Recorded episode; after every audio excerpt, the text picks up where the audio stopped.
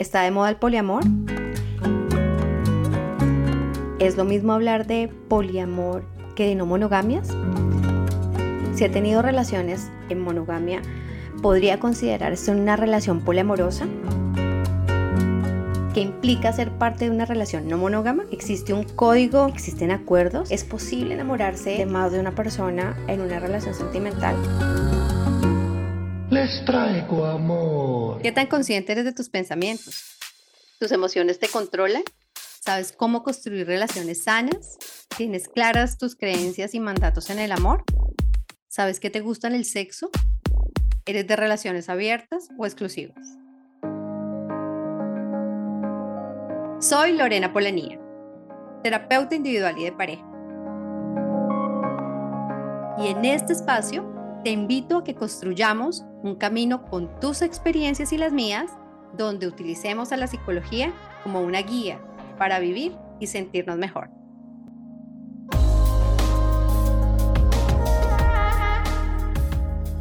Bienvenidas y bienvenidos a Corazón, un podcast desde el corazón. En una época en donde el mundo muestra claros signos de cambio el ser humano y su forma de relacionarse e interpretar el entorno no son ajenos a estos cambios.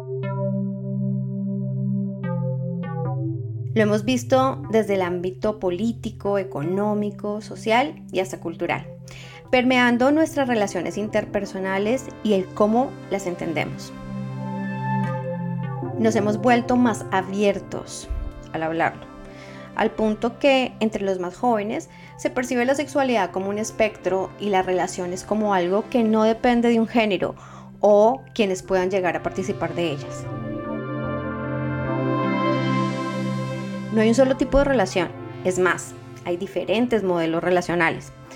Las no monogamias, de las que hablaremos hoy, están en un espectro que pueden involucrar sentimientos o no. Pueden significar amor, pero no necesariamente sexo pueden ser mucho más cercanas a eso que llamamos amistad. Eso sí, sin importar si son relaciones monógamas o no monógamas, es importante trabajarlas desde los acuerdos, la responsabilidad afectiva, el respeto y sobre todo desde la honestidad, la confianza y la intimidad. Para hablar de las relaciones no monógamas, el poliamor, sus variables y las posibilidades de vínculos en un espacio seguro con otras y con otros, invité a Cari Álvarez.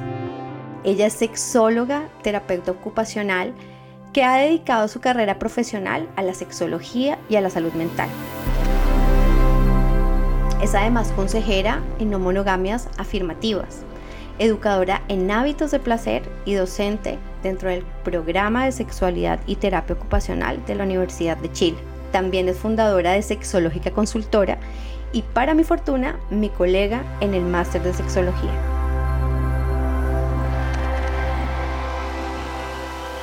Cari, bienvenida a Corazón.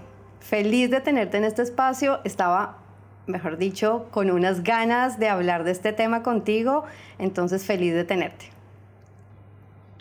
Muchas gracias Lore, yo aquí feliz de estar contigo hoy día eh, en este podcast que hablamos, bueno, tras bambalinas, tras micrófonos, con todo apagado, que mm, es un nombre muy interesante porque habla un poco del corazón, pero tú me mencionabas que también hay que ponerle razón, ¿no? Hay un juego de palabras ahí muy interesante y desafiante por la demás. Sí, totalmente desafiante, Cari. Definitivamente, pues no podemos desconocer toda la efervescencia que eh, hay en el enamoramiento y en el amor en sí. Eh, pero pues cuando ya el tema se consolida un poco más, las reflexiones, la razón sientan muy bien para que las relaciones sean mucho más satisfactorias eh, y pues yo las llamo sanas de alguna forma si, si combinamos estos dos aspectos de la aventura y también de la razón. Entonces, bueno, Cari, eh, contarle a las personas que nos escuchan que, eh, que, bueno, nos conocemos hace dos años y medio más o menos. Em, y eh, nos conocemos en un espacio maravilloso de, en donde cursamos un máster en sexología, ya lo terminamos ya somos egresadas del, máster. Y em, en este espacio y teniendo en cuenta mi experiencia profesional que siempre ha estado orientada a las parejas, a las monogamias, pues en este espacio fue maravilloso encontrarme y aprender sobre las no monogamias. Y eh, hace un año cuando empecé con todo este tema del podcast, eh, le dije, de, hecho, a Diego, le dije, mira, yo quiero tratar este tema del poliamor y lo quiero tratar con Cari. Porque eres definitivamente una conocedora total del tema y sé que eh, definitivamente esto le va a ayudar tanto a mis pacientes, a personas monógamas, no monógamas. Y bueno, esa es la idea, que hoy podamos hablar, tener una conversación súper entretenida sobre este tema. Pero Cari, cuéntanos un poco de ti, de dónde eres, porque no eres colombiana, y, un poco más. Cuéntanos. No, todo bien, me encantaría conocer Colombia, no la conozco, así que eso también lo tenemos pendiente. Pero claro. Eh, bueno, yo, Lore ya lo dijo, yo soy Cari Álvarez, eh, soy teosexóloga, ¿no? Y mm, soy de Valdivia, de una ciudad en el sur de, Chile. Les puedo contar también que hago em, consejería, que es lo que hemos llamado desde las no monogamias consejerías no monógama afirmativa. Y eso significa que en el fondo no prestamos un servicio de salud eh, de un espacio seguro para las personas que experimentan no monogamia o les colaboramos a llegar a esas no monogamias en donde quieren resignificar sus vínculos o practicar sus vínculos de otras maneras. Ahora, bien, cuando hablamos de no monogamias hablamos de, de un tema bien extenso ¿no? y con muchas variables. Y entonces eh, esta consejería no monógama afirmativa se vuelve fundamental para validar estas experiencias de las personas que a veces lo sienten como un poco se sienten como bicho raro o como actuando muy por fuera de lo que sus amistades, sus círculos lo van viviendo, porque la imagen que tenemos de relaciones y que no está mal, la, la imagen que tenemos común de las relaciones es que son de a par y ahora ya con los últimos años se ha ido viendo como un sistema de parejas y de familia mucho más diversa, pero antes, yo te diría hace unos 10 años, era eh, dos personas, heterosexual y ojalá como en una visión de muy de comercial, eh, raza caucásica, ¿no? Y todo lo que viene con, con también un, un, relato que es muy distinto al relato latinoamericano y por cierto, por cierto muy distinto al relato eh, no monógamo. Así que a eso me dedico, también me gusta mucho la educación en el, en el placer eh, y a eso también me dedico mucho a trabajar sobre todo con mujeres, pero también con hombres, con personas no binarias, desde la educación del placer con otros y del autoplacer. Así que eso es un poco a lo que me dedico. Hago docencia también aquí en el diploma de postítulo de la Universidad de Chile de sexualidad y terapia ocupacional y bueno, y todo lo demás, y hartas pasiones. bueno, y, ahí tú acabas de describir claramente por qué todas mis ganas de tenerte en este espacio, definitivamente. Y bueno, eh, ya para empezar a hablar del tema, bueno, quiero contarte que, eh, de hecho ya te lo había contado en otro espacio, yo escribí un libro hace siete años más o menos, un libro con una colega en Colombia, eh, Lucía Nader, que se llama Dos para ser felices. De hecho, en una conversación lo hablábamos, ¿no? O sea, esa afirmación del título, dos para ser felices, ¿no? O sea, vamos a ser felices, tenemos que ser dos. Entonces, ese cuestionamiento en este momento es, de verdad que eh, bien interesante. Y para empezar, me gustaría... Mm, que habláramos de unos mitos que se mencionan en el libro La ética promiscua. Eh, que la primera vez que yo escuché ese nombre, yo decía, ética promiscua, o sea, y, me encanta. El libro definitivamente es... Sí, e, es un, es un título súper provocador. Sí, total. Me encanta. Dios mío, tengo que conseguirlo ya. Y resulta que ahí hablan justamente de algunos mitos alrededor de las relaciones, los voy a listar rápidamente para que eh, nos empieces a compartir y aclarar qué son las no monogamias. Entonces, mira, ahí habla de los siguientes mitos. Las relaciones monógamas a largo plazo son las únicas relaciones reales. El amor romántico es el único amor auténtico. El deseo sexual es una fuerza destructiva. La única manera moralmente aceptable de tener sexo es dentro de una relación a largo plazo. amar a alguien significa que está bien controlar sus comportamientos. O sea, cuando vamos, vamos a alguien, está bien controlar sus comportamientos. Los celos son inevitables e imposibles de superar. Las relaciones externas reducen la intimidad de la relación principal.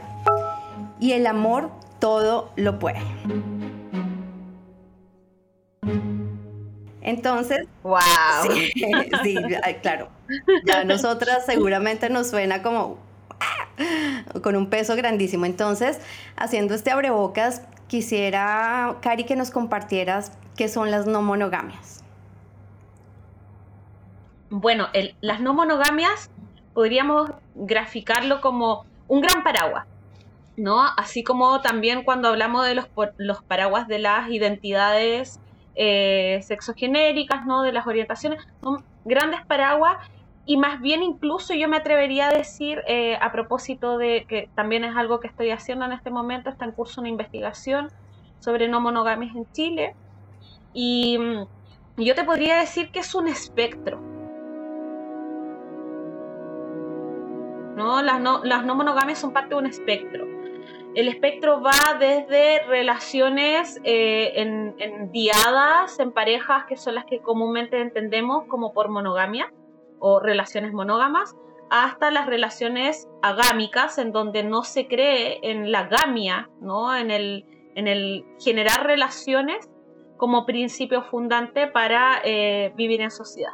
¿no? Entonces, tienes un espectro bien grande y las no monogamias son este paraguas de todas las relaciones que no son parte de una exclusividad de una diada que llamamos, que es la diada de pareja. ¿Sí? Y esos pueden tener, las no monogamias pueden tener distintos grados de apertura.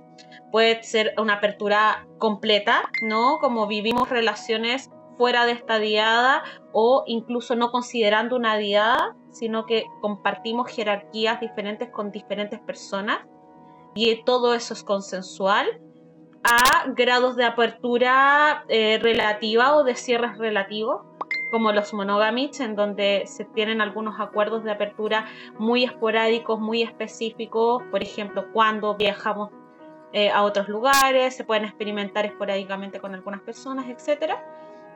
Hasta las no monogamias no consensuales, y eso quizás a veces es polémico de enfrentar, porque tiene que ver con que nadie consensúa eh, con la pareja o con la diada que va a experimentar esta no monogamia y estas no monogamias no consensuales eh, tienen un gran número de practicantes, lo que llaman generalmente infidelidad, pero desde este enfoque no monógamo afirmativo y sexológico positivo, más bien intentamos darle un lugar también para que puedan experimentar, entender el por qué hacen estas, eh, por qué practican en, en, el fondo estas no monogamias no consensuales y qué les va mejor para ir teniendo relaciones mucho más eh, desde el bienestar, porque muchas de las personas que viven no monogamias no consensuales, primero tienen un subregistro eh, eh, desde la prestación de salud y segundo que también muchas de esas personas la viven con mucha culpa. Entonces, ¿cómo hay, colaborar en, en,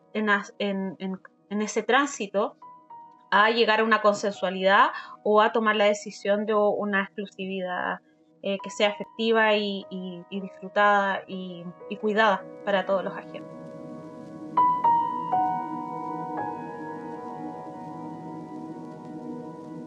Ok, entonces digamos que dentro de las eh, no monogamias podemos hablar de relaciones en donde em, se incluyen encuentros sexuales, ¿sí? Claro, y también afectividad, pero no siempre afectividad. Y no siempre también encuentros sexuales. Ojo. Muy bien. ¿no? En las no monogamias hablamos más bien de los vínculos y cómo esos vínculos van teniendo ciertos acuerdos fuera de esta normatividad de la pareja, ¿no? Y todo lo que no va en esa normatividad pareja, que es lo que se llama en sexología extradiádica, ¿no? Es parte de las no monogamias. Y en estas no monogamias tú puedes tener relaciones en donde puedes tener, por ejemplo, poliamores, en donde no haya mayor eh, relaciones eh, sexuales o poliamores con estas relaciones sexuales, ¿no?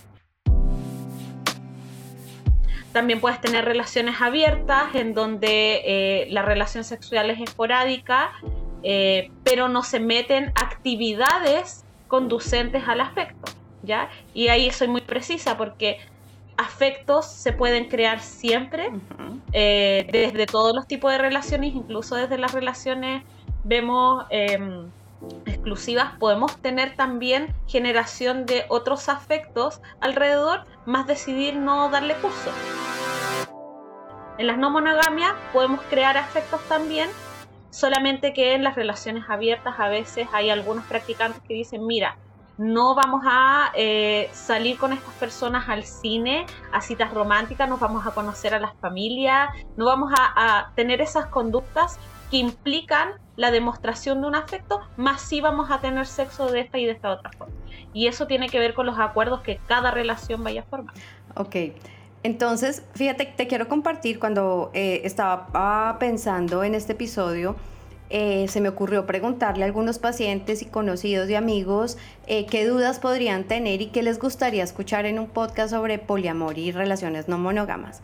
Entonces, eh, me hicieron algunas preguntas que quiero pues transmitirte y justamente cuando hablábamos o preguntaba acerca de las relaciones no monógamas, inmediatamente las relacionaban con el poliamor. Entonces, pues aclarando todo lo que estás diciendo, el poliamor está dentro de las relaciones no monógamas, pero no necesariamente todas las relaciones no monógamas son poliamorosas. ¿Mm? Así Justamente. Las, relaciones no monógamas son toda esta variedad y dentro de, esas, de esa variedad hay personas que simplemente se definen o nos definimos como no monógamas sin mucha más etiqueta y hay otras personas que se definen por ejemplo, poliamorosa. Y poliamor en el fondo tiene que ver con generar estas relaciones eh, en donde está involucrado sobre todo en la esfera de los afectos, la esfera de la relación eh, romántica con más de una persona, en el fondo, ¿ya? Y, que todos los agentes saben, comparten acuerdos alrededor de esos poliamores. A veces esos poliamores pueden tener jerarquías, es decir, hay una pareja principal y hay eh, vínculos secundarios y poliamores que pueden tener no tienen no tienen estas jerarquías digamos y comparten todos como el, mismo nivel de, de importancia y relevancia en esta relación y ahí se pueden conformar familias poliamorosas, es decir, eh, grupos de fidelidad entre una familia poliamorosa con varios agentes que incluso a veces comparten crianza. Eh, y también hay grupos de polifidelidad, polículas abiertas, polículas cerradas, que son estos grupos poliamorosos donde están todos los vínculos y los metavínculos de aquellos vínculos. ¿no? Llamamos vínculo al vínculo directo, metavínculo al vínculo de tu vínculo. Ah, ok. Sí. Perfecto. Qué buena aclaración. Bueno, y ahí fíjate que, eh, como te comentaba al principio, todo mi trabajo va encaminado a orientar a parejas, relaciones monógamas. Entonces, cuando hago esta pregunta eh, a las personas que, con las que trabajo, eh, me hablan de los riesgos. Usualmente me dice, una me, me escribió algo puntual, me dijo, no, pienso en poliamor y, y inmediatamente pienso en desastre, así lo escribió. Eh, otras dos personas me escribieron como, mira, la verdad yo no me siento eh, como algo que pueda preguntar en, esta, en este tipo de tema porque mi sistema de valores no, em, pues no se acomoda a nada que tenga que ver con poliamor o estar con más de una persona. Y recibí varias preguntas respecto a los riesgos.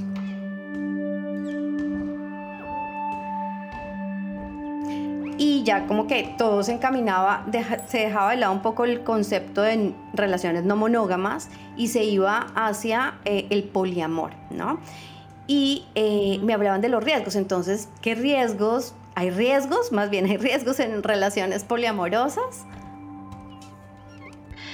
Riesgo, es, es difícil eh, hablar de riesgos porque ahí yo creo que entra mucho la idea ¿no? La idea negativa que tenemos sobre la promiscuidad sexual y, la cultura, ¿no? Eh, em, vuelvo de nuevo a conceptos de la sexología, de la erotofilia y la erotofobia. La erotofilia se ve como aquella aceptación, ¿no? Estas filias, estas, ganas de aceptar la, la eroticidad y los erotismos dentro de la sociedad y los individuos que practican y la erotofobia como aquel rechazo a los discursos, a lo erótico en general. Entonces, tenemos una cultura en Latinoamérica que tiene muchas razones, no nos vamos a ahondar en eso hoy día, pero tiene muchas razones en que a veces vemos eh, la sexualidad en general, las sexualidades, la práctica de la erótica como algo negativo. ¿no? Y entonces cuando vemos de manera múltiple la práctica de, de parejas múltiples, vemos inmediatamente a esta, esta, esta, imagen como ITS eh, y, y, VIH y etcétera. Pero esos son estigmas. Por eso yo decía que es muy importante la consejería no monogama afirmativa porque las personas de las no monogamias tienen que vivir constantemente con estos estigmas. Eh, hay estudios y no pocos, generalmente hechos también eh, en países como de, de habla inglesa, lamentablemente porque tú sabes, eh, la data y la investigación casi siempre están en esos idiomas, pero hay no pocos estudios en donde se data que las personas que practican poliamores y relaciones abiertas, sobre todo poliamores, tienden a ser personas que tienen menos riesgo con las ITS. ¿Por qué? Porque todos conocen las parejas sexuales de todas, porque son acuerdos abiertos y consensuales, porque no es necesario engañar a nadie de que eh, se están en relaciones con otras personas, porque se tiende a tener más chequeo conciencia del chequeo sobre eh, eh, ITS, ¿no? que es, casi incluso una costumbre dentro de las no monogamias consultar abiertamente, oye, ¿cuándo fue tu último chequeo? ¿Ya? ¿Cómo va eso? ¿Sabes si tu vínculo ya se hizo el chequeo? ¿No? Entonces como algo muy naturalizado e incluso muy valorado dentro de las, de las no monogamias se considera incluso, yo lo he escuchado, una red flag el que no te quieran contestar cómo fue, cómo, cómo estáis como con tu, con tu chequeo. En el fondo se conversa mucho más de ITS y al tener más información al respecto, tiende a ser eh, poblaciones mucho más protegidas que aquellas que tienden a esconder y ahí está el riesgo de no tener una atención desprejuiciar las no monogamias no consentidas. Eh, eh, esas personas que practican sin esa consensualidad muchas veces tienen que esconder algunas prácticas y eso puede ser riesgoso para toda una red de afectos o toda una red que vaya teniendo relaciones sexuales. Entonces, creo que riesgo en ese sentido, como desde ese estigma, yo te diría que más bien los estudios dicen lo contrario. Ahora, otros riesgos que pueden estar asociados o que pues, se podrían traducir como riesgos, a mí no me gusta la palabra, sí, tengo que decirlo, pero que lo que se puede traducir es como quizás la dificultad de gestionar múltiples relaciones. ¿sí? La, la, dificultad de la gestión emocional y de, y de los múltiples universos que pueden nacer a partir de estas relaciones. ¿sí? Porque cuando uno solo es un microuniverso, eh, lidiar con varios a nivel sexo afectivo a veces a algunas personas les abruma. Pero ahí yo em, siempre les pregunto si acaso esa misma pregunta está cuando abres vínculos de amistad. Me dicen, claro, pero no es lo mismo. Es que en qué medida no es lo mismo. Porque igual son personas que tienen individualidades, tenemos amistades que de seguro en nuestra red tienen caracteres distintos, tienen formas de mirar la amistad eh, diferente a la de uno, tienen valores, incluso religiones, opciones políticas, no formas de vivir las relaciones muy diferentes a las que tenemos nosotros. Entonces, digo, el común. Eh, entonces, en el fondo, esto es sacarle, eh, cuando uno dice el riesgo, es sacarle un poco la gravedad al vivir relaciones múltiples porque nos involucramos constantemente con muchas personas. ¿no? Y a nivel sexoafectivo tiene esta carga enorme por un concepto que hace poquitito estaba explicando por las redes, que es el concepto de la matonorma. Eh, tendemos a procesar como lo más importante eh, aquello, aquello que es relación de pareja y dejamos por debajo de eso todo lo que no sea relación de pareja. Entonces, si ponemos la atención ahí, efectivamente dejamos abajo todo lo que es amistad y que también implica gestión emocional. Se descuida. Pero también son relaciones humanas valiosas, ¿no? Entonces, riesgos por ser poliamor, por ser relación abierta, yo te diría que no. Y fíjate que cuando, porque varias personas me mencionaban justamente la palabra riesgo y yo pensaba, bueno, si habláramos de riesgo, pues riesgo, todo tiene un riesgo y todo tiene una posibilidad. Entonces, si habláramos de riesgos, pues las relaciones monógamas también tienen sus riesgos eh, y sus posibilidades. Las relaciones no monógamas tienen sus riesgos y sus posibilidades, pero como tú lo mencionas, em, desde, desde la gestión, y yo creo que para las personas que se han considerado la mayor parte de su vida monógamas y monoamorosas, eh, claro, enfrentarse. Claro, que hay una distinción. Eh, sí, hay una distinción. Entonces ahí, ahí, cuando se enfrentan a la posibilidad de, pucha, yo he sido toda la vida monógama o monógamo y eh, o monoamoroso y resulta que me estoy viendo en esta situación, entonces es confrontarse con todo un sistema de creencias. Fíjate que alguna de las personas me hablaba de su sistema de valores. Entonces, eh, claro, ahí choca completamente y, en ese sentido, una persona que se enfrenta a esta situación, Cari, ¿cómo, cómo puede empezar a transitar o a entender eh, esta, eh, esta nueva forma de vivir sus relaciones sexoafectivas?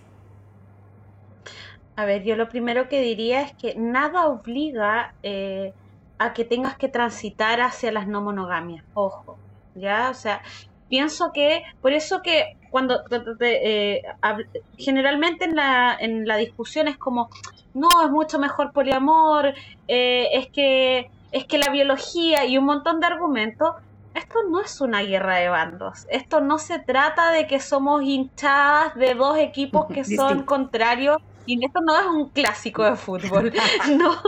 Entonces, eh, las no monogamias, por eso hablaba del espectro, las no monogamias y las, y, las relaciones exclusivas, ¿no? La monogamia, eh, son parte de un espectro y a veces podemos estar en un lugar o ser más afines a un lugar y a ratos podemos ser a otro a veces nos queremos definir más en un espacio como desde el punto de vista valórico y eso también está del todo bien. Yo siempre digo que lo importante en todo esto es uno, estar muy consciente de que esto es lo que quiero hacer, ¿sí? que así quiero vivir mis relaciones, que mi estructura emocional eh, y, y la forma de vivir que tengo en mi vida me permite experimentar estas no monogamias o me permite más y estoy súper cómoda con, mi con mis relaciones exclusivas, con mis relaciones monógamas.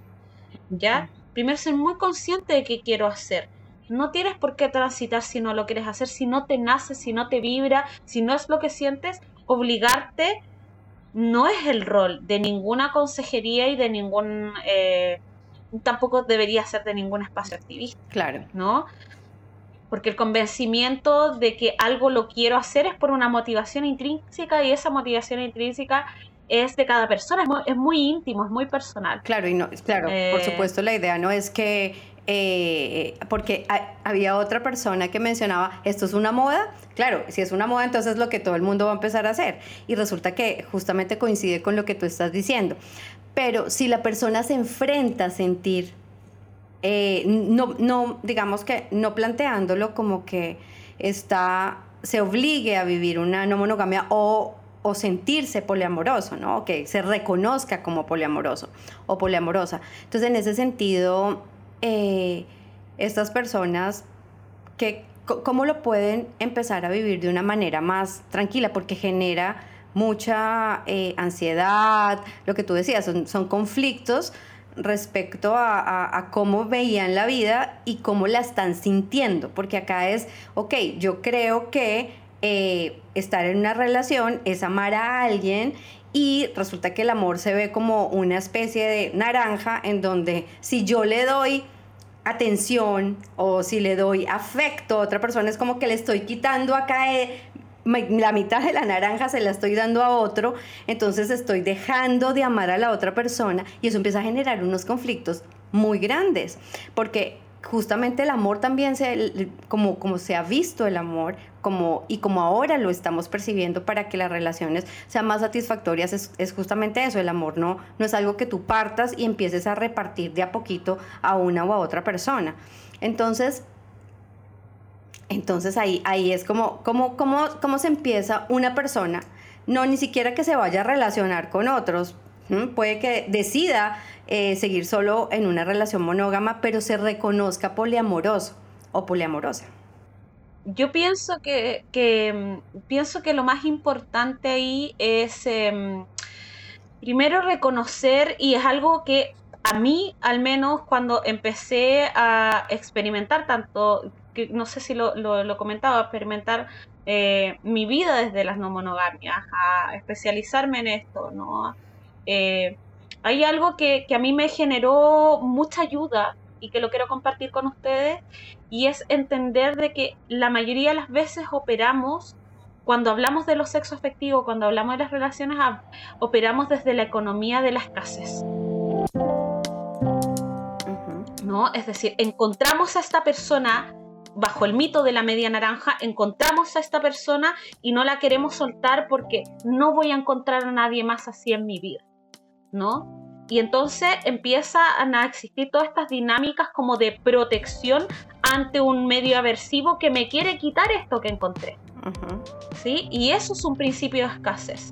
Pero cuando nos damos cuenta que en realidad cimentamos todos los días relaciones significativas y que en realidad operamos bajo una abundancia, porque el amor no se restringe, no, no, no, no vemos que cuando tenemos, por ejemplo, para las personas que han decidido tener hijos, que al nacer uno le quitamos amor al, al, que ya nació y cuando viene el otro, se... eso no pasa. Cuando tenemos nuevas amistades no le estamos quitando eh, em, como amistad a una amiga para dársela a la nueva amiga.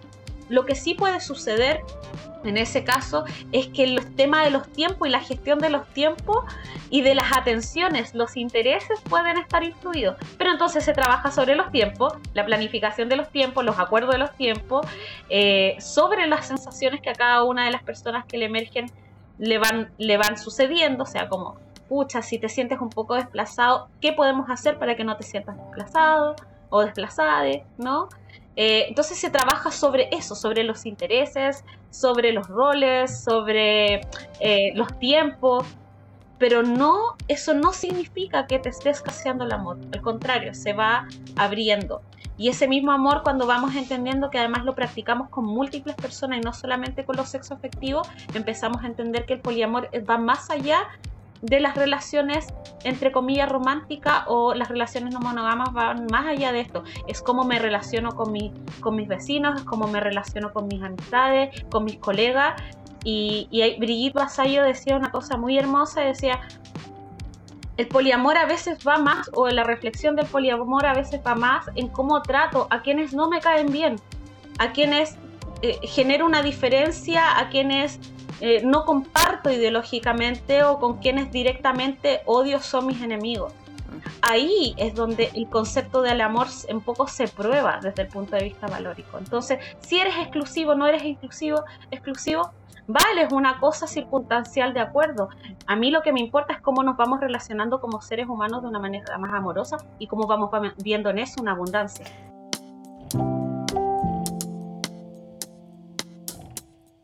Me encanta eso, el concepto de amor desde la abundancia y no desde la escasez. Eso, me, eso es, determinante eh, para entender los modelos relacionales y el poliamor. Me parece increíble, de verdad. Em, es muy, muy bonito. Sí. Entonces, Cari, mm, pues ya podría preguntar, o sea, me hicieron, no sé, como 20 preguntas. Podríamos durar hablando de verdad que todo el día. Eh, pero para finalizar, quisiera que tocáramos el tema de la responsabilidad afectiva. ¿Mm? Uh, uh, bolsa de gato. porque, porque pues esa, e, e, ese concepto pues se habla un montón y entonces la responsabilidad afectiva en las relaciones románticas, en las relaciones de pareja. Sabemos que la responsabilidad afectiva no solamente aplica para las relaciones románticas igual, sino en cualquier tipo de relación. Em, y aquí y en una conversación que tuvimos algún día las dos, justamente hablabas y tú me explicabas y me decías, bueno, es que la responsabilidad afectiva en las relaciones poliamorosas es, se ve, es mucho más tangible. Y ahí yo creo que eh, cuando tú hablas de los acuerdos, pues es a lo que uno apunta en cualquier modelo relacional. O sea, los acuerdos son fundamentales y los acuerdos se hacen a través de la comunicación. Y no importa si eres monógamo, no monógamo, poliamoroso, definitivamente eh, los acuerdos hacen que exista una, mm, una responsabilidad afectiva. Entonces, ¿cómo, ¿cómo lo puedes explicar tú desde esa vista de las no monogamias?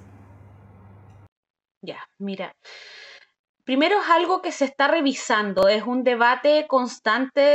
Eh, yo hace poquitito estuve en la cuarta conferencia internacional de no monogamias y afectividades contemporáneas y la responsabilidad afectiva se, se tomó el espacio también, ¿no? Porque hemos interpretado muchas veces el, solamente casi como un sello de calidad el respetamos los acuerdos o no respetamos los acuerdos y eso es responsable o no ser irresponsable afectivamente pero nos olvidamos que también somos eh, eh, seres humanos con derecho a errores, que estamos en un aprendizaje muchas veces de las no monogamias, que allá afuera no hay referentes culturales que nos digan cómo hacerlo eh, y que no todo el mundo tiene acceso además a una, una consejería de estas características. Entonces, y porque somos humanos y vamos a errar. Y así que aprendiendo, aprendiendo somos torpes. Cualquier cosa que aprendamos, pues vamos a ser torpes en el aprendizaje. Y eso puede, esa torpeza la puedes, eh, eh, incluso llevando muchos años de no monogamia o de lo que sea. Entonces, yo lo primero que quiero decir que la responsabilidad afectiva tiene mucho que ver con la coherencia con la que eh, quiero practicar mi no monogamia. Y, y yo siempre digo lo mismo, no puede ser a costa propia el que todos los acuerdos funcionen. ¿Qué quiere decir eso? La primera responsabilidad afectiva es con uno. O sea, es el autocuidado, saber que, por ejemplo, no puedo abrir como 20 relaciones poliamorosas sexoafectivas si mis tiempos son acotados, si mi energía está bajita, si en realidad lo que necesito hoy día es preocuparme de mí, de mi universo del autocuidado, de estar bien y estable y luego ir viendo cuántas relaciones puedo ir sosteniendo, ¿no? Y en qué medida. Si hay personas que me dicen, mira, ¿sabes qué? Lo que pasa es que a mí me molesta que tengas eh, vínculos de tal o cual y es justamente lo que yo quiero experimentar, entonces decir, pucha, creo que aquí no nos estamos encontrando y eso es lo más responsable efectivamente. Quiero decir que no es responsable, así como por contrariedad, no es responsable efectivamente cualquier cosa a veces nos vemos en post de Instagram o de las redes sociales, si no te llaman tres horas, es irresponsable efectivamente. No, eso no es eso no es responsabilidad mm, eh, afectiva, ¿ya? Eh, en el fondo la responsabilidad afectiva eh, en las no monogamias tiene que ver con conversar, con comunicar muchísimo, con decir, mira, ¿sabes qué? Si aquí erré y me hago responsable de esto que hago, me hago responsable, es decir, enfrento la situación, la converso, doy espacio para que venga también la crítica, acepto y no personalizo eso como un ataque y soy capaz de dialogarlo con quienes son participantes de mi red. Y yo te diría que así de general. Y en la menudencia vamos a ir viendo estas dificultades, si tenemos las herramientas de gestión para eso o para, para cuál. Pero aquí como la dificultad en el fondo, si, si, uno ve el beneficio, es que en las no monogamias, sobre todo los poliamores, ¿no? las personas que además ven las relaciones desde la anarquía relacional, lo hacen de una manera muy ah, conversada, muy comunicada, pero también eso lo podríamos ver en relaciones exclusivas y también sería maravilloso que, que sea cada vez eso una herramienta más fundamental en todo tipo de relación humana. Total. Cómo nos hacemos responsables de nuestros universos y cómo intentamos también eh, si hemos errado, si hacemos un daño, cómo nos disponemos a aceptar y reparar, ¿no?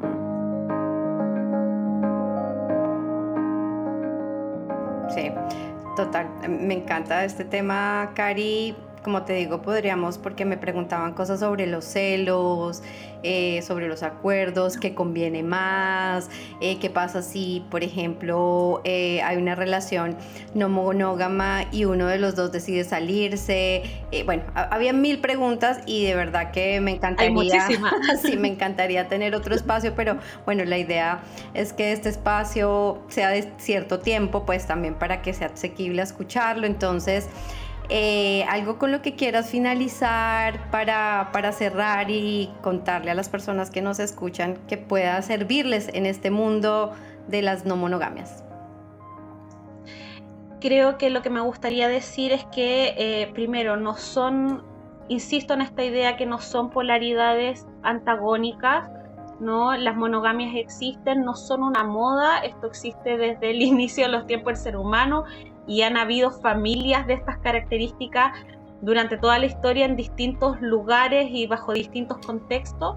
Entonces, en el fondo, darle espacio también a estos relatos y no obligarse a nada. Creo que es muy importante eso. O sea, si una de las partes de una relación, por ejemplo, monógama, decide que quiere experimentar eh, no monogamia, ir viendo como hasta qué punto yo estoy dispuesta a que esto se experimente, a lo mejor no es en relaciones sexuales directas con otra persona, a lo mejor no es una relación directa como afectiva o que venga a vivir al mismo lugar que nosotros o que tengamos un pololeo de tres o trieja, sino que a veces puede ser un coqueteo abierto, tener grados de apertura con sexting, experimentar junto algunos tipos de relaciones, ¿no?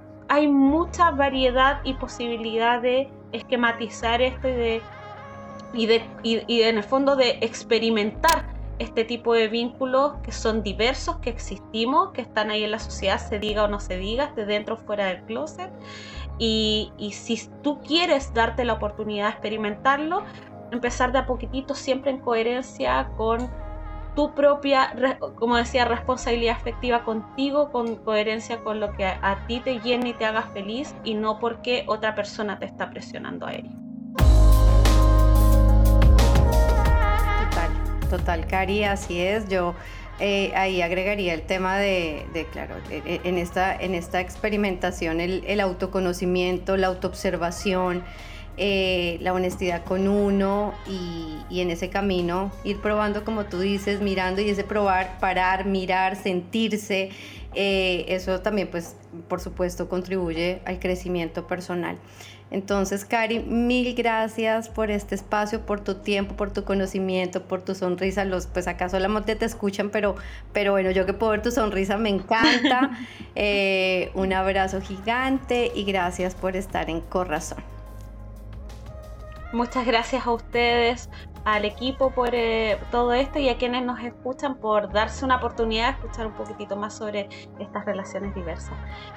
Besitos y abrazos, Lore. Besos, Cari Bella. Nos vemos pronto. Corazón, un podcast desde el corazón, es una idea original de Lorena Polanía, producida por el Rotolo Medio.